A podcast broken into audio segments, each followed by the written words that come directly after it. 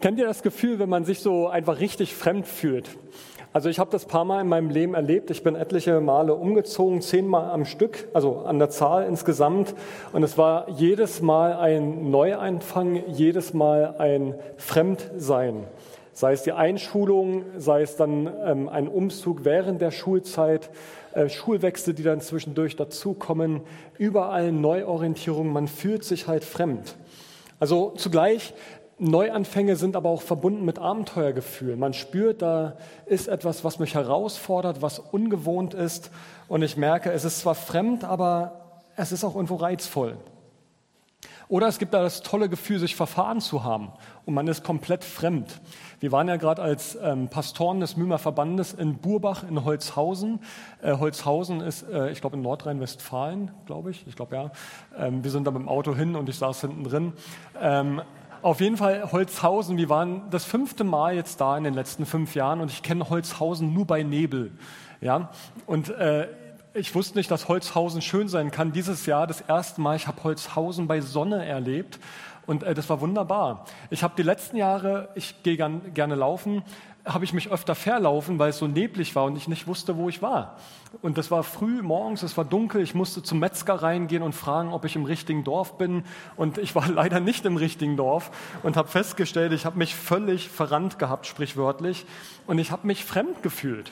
Das war alles Burbach, Gemeinde Burbach, aber ich war einfach fremd. Wir hatten bei unserer Leitertagung das Thema Fremdbürger und Botschafter sein.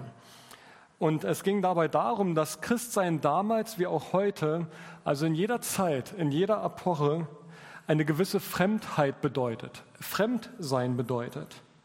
Eine Befremdung zwischen dem, dass wir Bürger im Reich Gottes sind und Menschen in dieser Welt.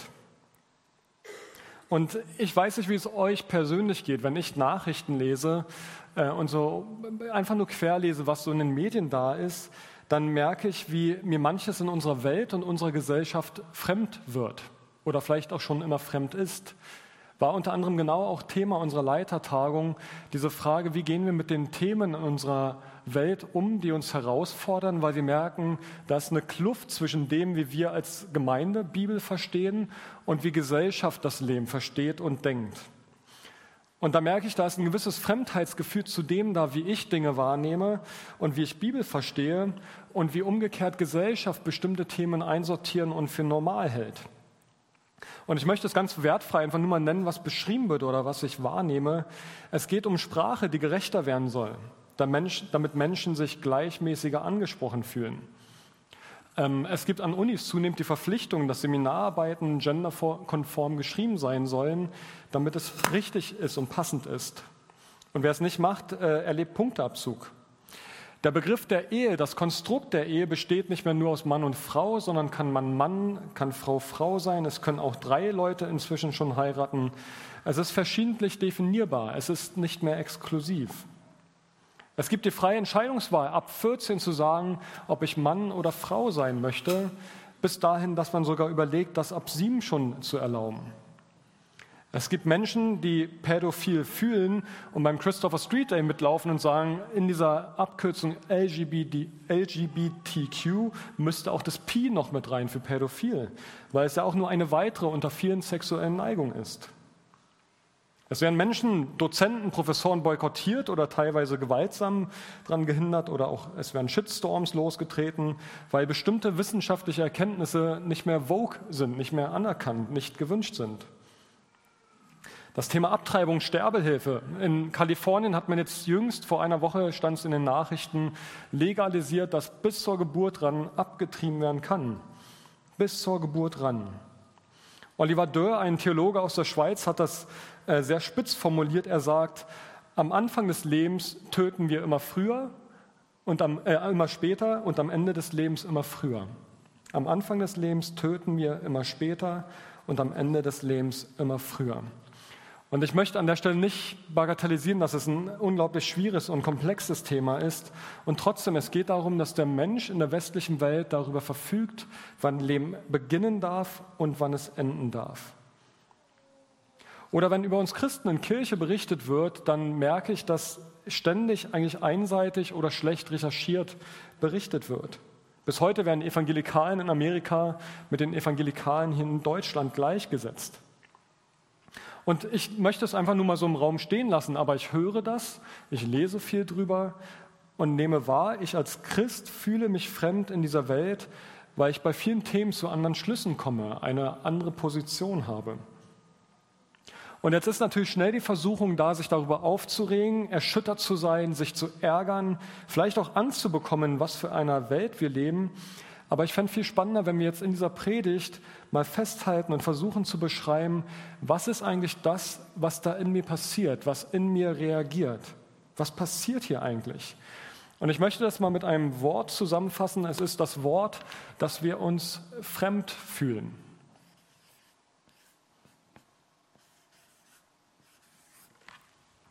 Also da ist eine Befremdung da, eine Entfremdung, das Gefühl, dass ich in einer sehr, sehr großen Welt lebe, in der ich eine Position vertrete, die vielleicht nur sehr wenige vertreten. Und zugleich, man muss wahrnehmen, viele Diskussionen, viele Themen, die wir in unseren Medien haben, darüber, schüttelt der Rest der Welt den Kopf teilweise äh, und fragt sich, wie man zu bestimmten Schlüssen kommen kann. Und doch zugleich, wenn wir in die Geschichte schauen, Salomo hat gesagt, es gibt nichts Neues unter der Sonne. Es gibt nichts Neues unter der Sonne. Denn früher wie heute gibt es Ausschweifung, gibt es Mord, gibt es Missbrauch an allen Ecken und Enden, sei es Macht, die missbraucht wird, Menschen, die missbraucht werden. Das Recht wird so gebogen, bis es am Ende wieder gerade erscheint. Schwarz wird weiß genannt, weiß wird schwarz genannt. Und diese Befremdung über gesellschaftliche Verschiebungen und Entwicklungen, die sind nichts Neues.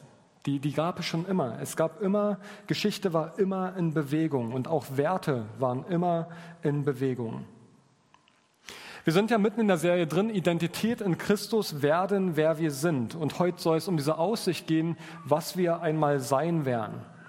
Und ohne dass es uns überraschen wird, wenn wir Christus nachfolgen und die Entscheidung treffen, ich möchte mit Jesus leben, dann wissen wir, da geht dieser Prozess mit einher, ich verändere mich, ich werde verändert, ich werde diesem Christus ähnlicher und der erlebt genau das, ihm werden Dinge fremd. Dinge, die er bisher anders gesehen hat, verwandeln sich und er merkt, er schaut anders auf Zusammenhänge, auf Werte, auf das Weltgeschehen. Ihm wird zwangsläufig die Welt, in der er lebt, immer fremder. Und damit meine ich nicht das Abkoppeln von Menschen und ich trenne mich von ihnen, sondern einfach die Art, wie gelebt wird, wie das Leben gedacht wird, erscheint einem immer fremder. Ich möchte mit euch in den ersten Petrusbrief hineinschauen und da möchte ich mit einem Vers starten. Da sagt Petrus, richtet euch als gehorsame Kinder Gottes nicht mehr nach den eigensüchtigen Wünschen aus jener früheren Zeit, als ihr noch nichts von Christus wusstet. Also er beschreibt genau diesen Wandel, frühere Zeit, wie ihr früher gelebt habt, aber richtet euch als gehorsame Kinder nicht mehr nach dem, wie ihr früher gelebt habt. Also Paulus zeigt hier nicht mit dem Finger auf andere und wertet andere ab und sagt, werdet nicht so wie die, sondern er macht deutlich, wir kommen alle aus der gleichen Suppe, aber jetzt lebt anders. Es geht nicht um Ablehnung von Menschen, es geht darum, dass danach, wonach die Welt bisher getrachtet hat, wonach Menschen trachten, was völlig anderes ist als das, wonach ich, wo wir, wonach wir als Christen trachten sollen. Und Jesus beschreibt das schon und mehrfach in den Evangelien, wo er sagt, was hat ein Mensch denn davon, wenn er die ganze Welt gewinnt, er selbst dabei aber seine Seele verliert? Es gibt verschiedene Gleichnisse, wo er das nochmal aufgreift. Der Bauer, der noch eine viel, viel größere Scheune baut, damit er seinen Besitz noch mehr vergrößern kann und speichern kann für sich und dann am nächsten Tag stirbt. Also wer Jesus nachfolgt, tritt eine Entdeckungsreise an, die in eine ganz andere Richtung geht. Der, der strebt nach Dingen, die menschlich betrachtet vielleicht keinen Mehrwert bringen, die eine Entfremdung auch auslösen. Und genau diese Entfremdung ist auch äh, Thema beim Petrusbrief. Und wenn wir da jetzt reinschauen, werden wir feststellen, das Gefühl von Fremdsein ist nichts Neues, sondern eher umgekehrt. Es gehört zur Genetik des Christseins dazu, dass wir wahrnehmen, wir sind fremd in dieser Welt. Und in diesem Brief möchte ich mit uns eintauchen und es wird schon deutlich bei der Anrede, wie Petrus seine Adressaten anspricht. Er sagt nämlich im ersten Satz, 1. Petrus 1, Vers 1, Petrus, Apostel Jesu Christi, an die von Gott erwählten, die als Fremde in dieser Welt über die Provinzen Pontus, Galatien, Kappadokien, Asien und Bithynien verstreut sind. Also er schreibt an eine Vielzahl von Leuten, die in dem heutigen Gebiet der Türkei völlig verstreut leben. Und er redet sie an mit ihr Fremden. Er schreibt an Christen, die überall verstreut sind, teilweise weil sie verfolgt worden sind und überall hin verstreut sind oder weil es Missionstätigkeit schon in diesen verschiedenen Gebieten gab. Und jetzt müssen wir uns das so vorstellen, gab ja keine E-Mails, die man an viele Adressaten rausschicken konnte, sondern man schrieb einen Brief und dann wurde dieser Brief an eine Gemeinde gesendet oder jemand ging persönlich hin mit dem Brief, ein, ein, äh, ein Gesandter, so wie es Timotheus teilweise für Paulus war. Und man bringt diesen Brief dorthin, liest ihn dort vor und dann zieht man mit diesem Brief weiter zum nächsten Ort. Also ihr könnt euch vorstellen, da vergehen ein paar Wochen, bis alle Gemeinden erreicht worden sind. Und er, er schreibt diese Leute ja nicht mit Fremde an, weil die so oft umgezogen werden. Ja, weil die jetzt irgendwie wieder einen Umzug hinter sich haben, weil irgendwie der Job sie irgendwo hingezogen hat. Nee, man zog damals nicht um, sondern man wurde geboren, man lebte sein Leben und man starb an dem Ort ist in unseren dörflichen Strukturen teilweise vereinzelt noch bis heute so, aber der gewöhnliche Lauf ist, dass die Menschen viel öfter umziehen. Also der Lauf eines Menschen war geboren werden, leben, sterben am gleichen Ort und da sind offenbar viele Christen mitten in der Fremde. Und die spricht Petrus an. Und er schreibt, äh, an zwei weiteren Stellen spricht er sie nochmal genauso an. Zum Beispiel 1, Vers 17, führt daher, solange ihr noch hier in der Fremde seid, ein Leben in der Ehrfurcht vor ihm. Führt daher, solange ihr noch hier in der Fremde seid, ein Leben in der Ehrfurcht vor ihm. Und ein paar Verse später, liebe Freunde, ihr seid nur Gäste und Fremde in dieser Welt. Deshalb ermahne ich euch, den selbstsüchtigen Wünschen der menschlichen Natur nicht nachzugeben, denn sie führen einen Krieg gegen eure Seele. Und wieder dieses Wort, Gäste, Fremde, eine Umgebung, wo man nicht zu Hause ist. Eine, eine Umgebung, die nicht Vertrauen auslöst oder wo man sagt, boah, das ist, meine, das ist meine Gegend. Nein, Petrus sagt, ihr seid hier fremd, ihr passt hier nicht rein. Und hier geht es nicht allein um die fremde Kultur oder die fremde Landschaft, es geht um das, was diese Menschen sind. Sie sind Christen. Weil sie Christus kennen, sind sie dieser Welt fremd. Und ich mache das mal plastisch, was das damals bedeutet hat, Christ zu werden. Also eine Ehefrau oder eine Ehefrau, die Christus kennengelernt hat, die hat bei bestimmten Götzenriten, die damals in den Gegenden üblich war, nicht mehr mitgemacht. Ein Sohn hat an Opferritualen für irgendwelche Götter nicht mehr mitgemacht. Ein Sklave war in der Zwanghaftigkeit, sich seinem Herrn zu widersetzen, an bestimmten Festtagen nicht mitzuwirken, die irgendwelchen Göttern geweiht waren. Also der Riss ging mitten durch Familien, mitten durch Gesellschaft, mitten durch Besitzansprüche. Menschen, die damals Christ wohnen, erlebten eine Entfremdung von ihrer Kultur, von ihrem religiösen Umfeld, von ihrem Kontext, von Festen, von ihren Familien. Und sie trennten sich davon ab und es entstehen Brüche zwischen Familien, zwischen Gesellschaftsstrukturen. Und das Interessante ist, genau das hat Jesus prophezeit. Er sagt in Matthäus 10, denkt nicht, ich sei gekommen, um Frieden auf die Erde zu bringen. Ich bin nicht gekommen, um Frieden zu bringen, sondern das Schwert. Und das meint er in dem Fall metaphorisch. Er kam ja nicht wirklich mit dem Schwert, sondern er bringt das Schwert im Sinne Zerteilung. Ich bin gekommen, um den Sohn mit seinem Vater zu entzweien die Tochter mit ihrer Mutter, die Schwiegertochter mit ihrer Schwiegermutter. Die eigenen Angehörigen werden zu Feinden. Wer Vater oder Mutter mehr liebt als mich, ist es nicht wert, mein Jünger zu sein. Und wer Sohn oder Tochter mehr liebt als mich, ist es nicht wert, mein Jünger zu sein. Wer nicht sein Kreuz auf sich nimmt und mir nachfolgt, ist es nicht wert, mein Jünger zu sein. Und wer sein Leben erhalten will, wird es verlieren. Wer aber sein Leben um meinetwillen verliert, wird es finden. Es ist ein unglaublich unbequemer Text. Jesus predigt Entzweiung, also er kündet an, hier wird was passieren und es ist auch nicht Ziel von ihm, Entzweiung zu bringen, sondern es ist die Folge seiner Botschaft, dass Entzweiung geschehen wird. Und er entschärft es auch nicht ein paar Kapitel später, dass er zu den Jüngern sagt, ey Jungs, was ich vor zwei Tagen gesagt habe, das habe ich nicht ganz so gemeint. Äh, so eine, so eine Art von Entschärfung finden wir nicht, sondern es geht darum, dass es Entscheidungsmomente gibt, die, die splitten werden, die teilen werden. Und jeder von uns kennt ähnliche, vielleicht viel kleinere Situationen, wo er merkt, ähm, ich spüre an der Stelle die Möglichkeit, mich so oder so zu entscheiden. Ehrlich zu sein, aufrichtig zu sein, gerade zu bleiben oder es nicht so genau zu nehmen. Unehrlich zu sein oder vielleicht sogar ins Betrügerische, was auch immer zu, hineinzugehen. Also Christus zu folgen ist nicht so eine halbgrade Sache, sondern es ist eine Entscheidung, die uns in bestimmten Momenten alles abverlangt und die auch zu dieser Zeit, heute, jetzt gerade auf diesem Globus, Christen alles abverlangt. Heute an diesem Tag werden wieder Menschen sterben wegen ihres Glaubens. Sie werden hingerichtet, gefoltert, verfolgt, weil sie sich zu Jesus bekennen. Denn sie sind Fremde in einer Welt, die Jesus hasst die sie hasst, weil sie Jesus lieben. Ich möchte diese Entfremdung, was ich hier mit dem Wort fremd hingeschrieben habe, mit drei Punkten mal deutlich machen. Es gibt nämlich in dieser Nachfolge, und das habe ich gerade eingangs beschrieben, das ist der erste Punkt, es gibt eine Spannung, die wir auszuhalten haben in der Fremde.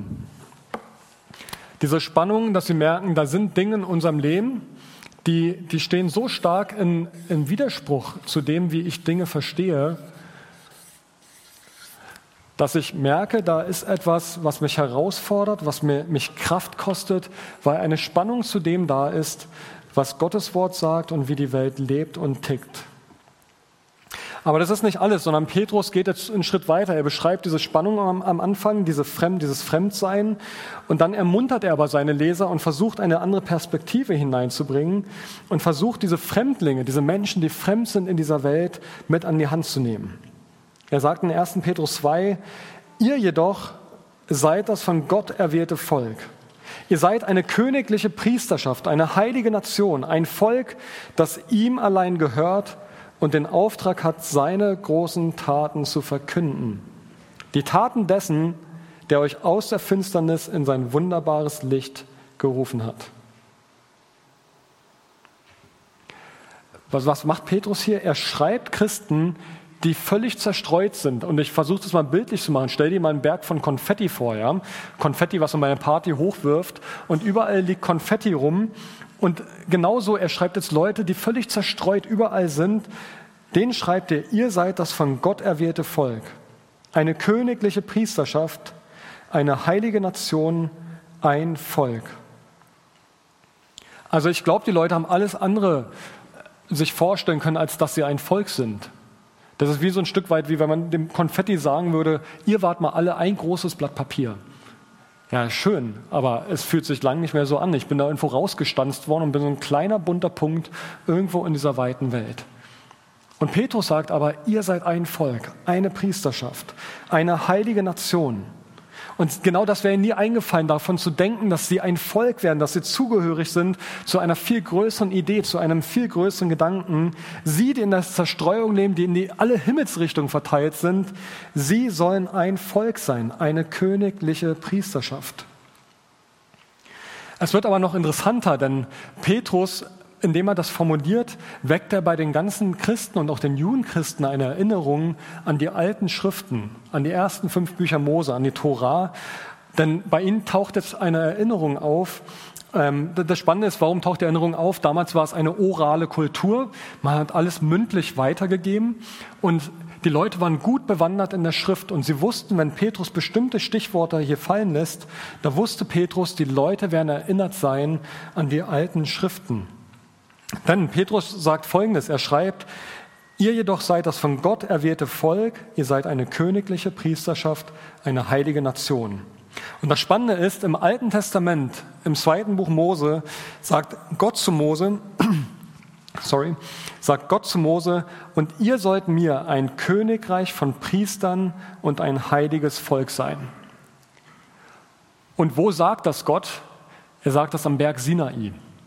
Also das Volk Israel ist komplett zerstreut, die sind ja ausgezogen aus dem Land Ägypten und mitten in die Fremde hinein sagt Gott zu diesem Volk Israel, was da am Berg Sinai ist, was kein Land hat, keine Identität hat, was rausgeholt ist ins Niemandsland, in die Wüste, wo man nur sterben könnte, genau da hinein sagt Gott, ihr sollt mir ein Königreich von Priestern und ein heiliges Volk sein. Also so wie Petrus den Leuten in die Fremde hineinschreibt, Da, wo sie keine Identitätsmarke haben. Sie können nicht sagen, mein Land, meine Kultur, ähm, meine Familie, sondern sie sind zerstreut. Und genau so bezieht er sich auf das, was damals schon war und ruft ein Bild bei den Hörern auf, dass es dem Volk Israel nie anders gegangen ist. Sie waren mitten in der Fremde, in der Wüste, nicht daheim, ohne eigenes Land. Sie sind ein Nichts im Nichts. Und Gott sagt, ihr sollt mir ein Königreich von Priestern und ein heiliges Volk sein. Und das Interessante ist, ähm, Im Hebräischen kann man das sollte auch übersetzen mit ihr werdet mir sein. Also ihr werdet mir ein Königreich von Priestern und ein heiliges Volk sein. Also was macht Petrus hier? Wir kennen ja den, die, die fortschreibende Geschichte vom Volk Israel in der Wüste, dass irgendwann das verheißene Land kam. Und genauso diese Hoffnung, die ploppt jetzt bei den Hörern auf, die muss aufploppen, wenn sie diesen Text gehört haben. Und jetzt geht Petrus weiter und er formuliert, und ich packe das Wort Hoffnung hier noch mit dran, weil darum geht es, das ist der zweite Punkt, dass Petrus in all diese Spannung hinein Hoffnung hineinbringen möchte und sagen möchte, bei aller Fremdheit, bei aller Spannungen, die er gerade erlebt, es gibt eine Hoffnung. Denn es geht weiter, nachdem er das sagt, mit königliche Priester, heilige Nation, ein Volk, sagt er, und ihr habt den Auftrag, seine großen Taten zu verkünden. Die Taten dessen, der euch aus der Finsternis in sein wunderbares Licht gerufen hat. Also hier wird etwas aufgerufen, was noch nicht da ist, aber was kommen wird. Dass sie eine Berufung haben und es auch schon sind, ein Volk äh, von heiligen, von heiligen Priestern, was den Auftrag hat, diese gute Botschaft rauszusenden in alle Welt, in ihre Nachbarschaft. Und das Interessante ist, gerade wenn man den Petrusbrief liest, ist dann ist es gar nicht so offensiv, wir gehen raus, missionieren auf dem Marktplatz, sondern es geht darum, das taucht immer wieder auf, glänzt durch eure Taten. Lebt das, was ihr sagt. Seid in dem Moment sprachfähig, ist an einer anderen Stelle, seid in dem Moment sprachfähig, wo man euch fragt. Und ich finde das interessant. Für mich sind da manche Parallelen zu unserer Kultur da. Und ich möchte gar nicht was gegen Missionseinsätze sagen auf der Straße, überhaupt gar nicht. Aber interessant ist, dass Petrus in eine Kultur hineinschreibt, wo die Christen in der absoluten Minderheit sind. Und er sagt, tretet nicht forsch und laut auf, sondern seid redebereit, wenn ihr gefragt werdet. Ergreift Gelegenheiten, die sich euch bieten. Glänzt durch eure Taten, dass durch eure Taten Menschen auf Gott stoßen. Was kann man hier ablesen? Ich finde das total spannend, weil ich finde, da sind so starke Parallelen zu unserer Gesellschaft da. Wenn man die reinen Zahlen angucken würde, könnte man sagen, noch 40 Millionen Menschen verstehen sich als Christen, weil sie Mitglied in der evangelischen und katholischen Kirche sind. Wenn wir die Zahlen genauer angucken, man, das wird statistisch tatsächlich erfasst, dann gehen von diesen 40 Millionen Menschen 4 Prozent in die Kirche. Die gehen tatsächlich sonntags in die Kirche. Vier Prozent. Von 40 Millionen bleiben dann 1,6 Millionen ungefähr übrig. Was ich sagen will, wir als Christen in Deutschland, wir sind auch eine Minderheit. Zu sagen, wir sind ein christliches Land, wäre absurd. Wir haben vielleicht noch immer Werte, die immer noch im Hintergrund mitschwingen und mitgestalten, aber wir sind keine christliche Nation mehr in dem Sinne, wie wir es vielleicht mal auf irgendeine Art und Weise waren. Was ich aber viel spannender finde, ist, was können wir ablesen in der Art, wie Gott mit seinem Volk umgeht. Gott beauftragt sein Volk, dass in der Position der Schwäche es nicht zaghaft sein soll. Es soll sich nicht weiter zurückziehen. Und es wird deutlich, die Position der Schwäche und der Minderheit ist für Gott kein Problem. Wir machen ein Problem draus. Wir meckern manchmal drüber, wie unchristlich vielleicht unser Land geworden ist. Aber die Position der Schwäche, der Minderheit ist für Gott kein Problem. Sogar im Gegenteil, Gott wirkt viel öfter statt vom Zentrum her, eher vom Rand her. Er braucht nicht das Große, er braucht nicht die Mehrzahl. Und wenn wir mit der Brille mal in die Bibel schauen, gibt es so viele Parallelen. Priester waren in der Minderheit. Von zwölf Stämmen war ein Stamm die Priester, aber hatten eine zentral wichtige Aufgabe. Noah war in der absoluten Minderheit, unter vielen Menschen, die von Gott nichts wissen wollten. Und trotzdem hat Gott ihn gebraucht. Wenn Jesus sagt, wir sind das Salz der Erde oder der Sauerteig im Teig, dann sind das Bilder, wo es um die Minderheit geht, die das Große mit beeinflusst. Alles Bilder von maximaler Wirkung aus der Position der Minderheit und der Schwäche heraus. Das Kreuz von Golgatha, wo stand es? Inmitten von Jerusalem? Nein, draußen, außerhalb von Jerusalem stand das Kreuz am Rande, weit weg und entfaltete dort seine weltverändernde Kraft, lebensverändernde Kraft. Aus der Schwäche, aus dem Sterben heraus wird Einfluss genommen. Was ich sagen möchte ist, lasst uns innerlich nicht zusammenklappen, wenn wir sehen, unser christliches Land oder christliches Europa, wie auch immer wir es nennen mögen, bröckelt vor sich hin. Sondern anzunehmen, dass wir vielleicht, ja, wir sind in der Minderheit, aber umso mehr gilt dieser Auftrag, Licht in der Dunkelheit zu sein.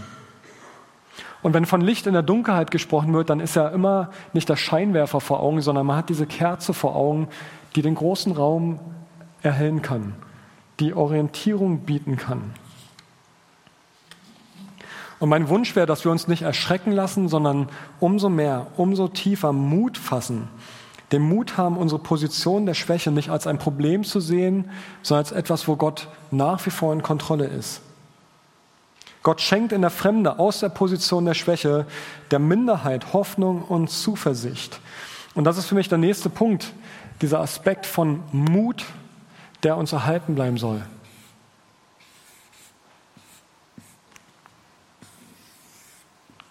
Mutig zu bleiben, zuversichtlich zu bleiben. Petrus macht es konkret, er sagt, auch Christus hat ja für euch gelitten und hat euch damit ein Beispiel hinterlassen. Und jetzt sagt er im Bild gesprochen, bildlich vorstellen, tretet in seine Fußstapfen und folgt ihm auf dem Weg, den er euch vorangegangen ist. Also diese Fußstapfen, wie Jesus schon unterwegs war, wir folgen diesen Fußstapfen nach. Er, der keine Sünde beging und über dessen Lippen nie ein unwahres Wort kam, der nicht mit Beschimpfungen reagierte, als er beschimpft wurde und nicht mit Vergeltung drohte, als er leiden musste, sondern seine Sache dem übergab, der ein gerechter Richter ist. ich möchte uns einladen bei allem, und ich, ich merke es bei mir selber, ich habe in den letzten zwei Jahren, glaube ich, viel über Politiker gemeckert und geschimpft, sei es mit meiner Frau oder äh, ich meiner Frau gegenüber, dass ich abgeladen habe.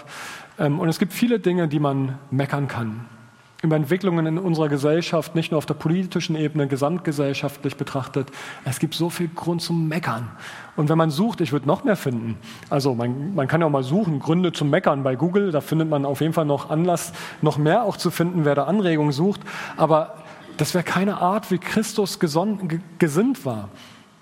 Er, der mit Beschimpfung reagieren hätte können, als er beschimpft wurde, der angespuckt wurde, der hat nicht mit Vergeltung reagiert sondern er war derjenige, der, der, der still war. In Jesaja 53 lesen wir, dass er wie ein Lamm, das zur Schlachtbank geführt wurde, er hat geschwiegen, er hat nichts gesagt.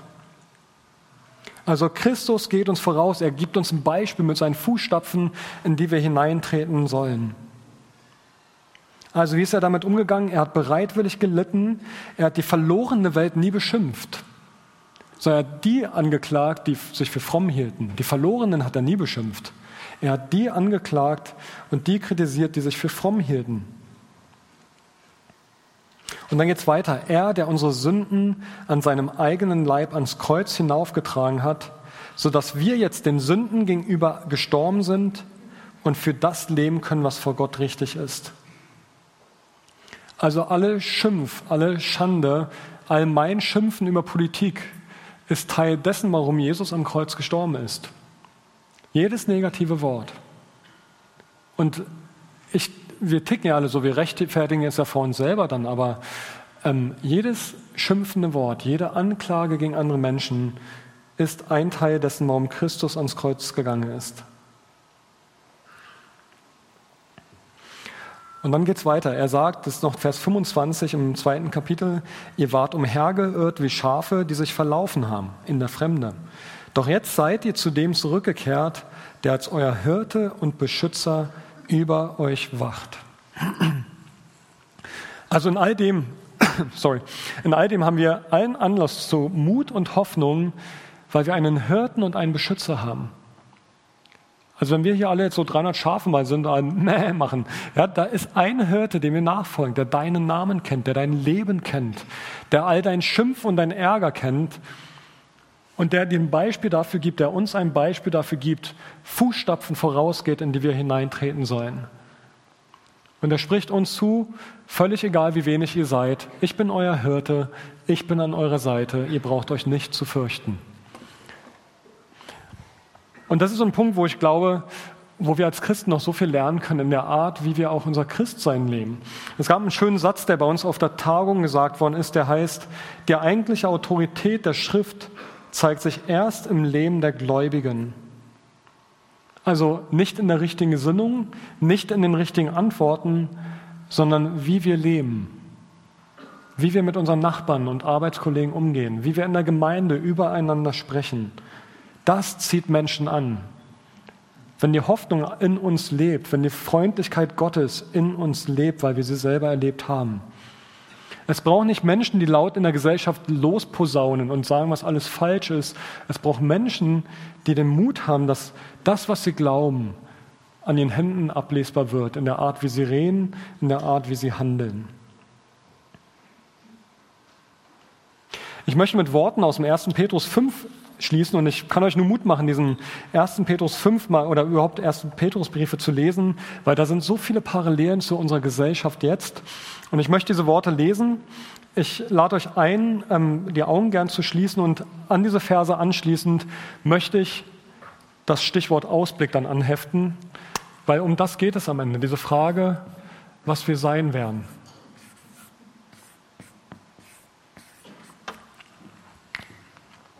Also ich lese die Verse, ihr dürft gerne die Augen schließen und auch danach noch geschlossen halten. Und ich schließe dann nochmal mit Worten, ähm, die dann diesen Ausblick auch aufgreifen sollen. 1. Petrus 5. Der Gott aber, der euch seine Gnade auf jede erdenkliche Weise erfahren lässt und der euch durch Jesus Christus dazu berufen hat, an seiner ewigen Herrlichkeit teilzuhaben, auch wenn ihr jetzt für eine kurze Zeit leihen müsst dieser Gott wird euch mit allem versehen, was ihr nötig habt. Er wird euch im Glauben stärken, euch Kraft verleihen und eure Füße auf festen Boden stellen. Ihm gehört die Macht für immer und ewig. Amen, schreibt Petrus. Und ich schließe mit Worten mit, zum Stichwort Ausblick. Jetzt sind wir in der Fremde. Dann werden wir Vertraute sein. Jetzt werden wir für töricht und für dumm gehalten. Dann wird alle Welt erkennen, was Gottes Plan war. Jetzt sind wir allerlei Leiden ausgesetzt. Dann wird unsere Freude vollkommen sein. Jetzt sind wir an der Zahl klein. Dann wird die Schar unzählbar groß sein. Jetzt laufen und kämpfen wir, dort wird Friede sein. Hier werden wir einmal sterben, dort werden wir den Siegeskranz empfangen. Hier werden unsere Kräfte aufgebraucht, dort werden wir den sehen, den wir immer begehrt haben zu sehen, Jesus Christus. Ich bete mit uns.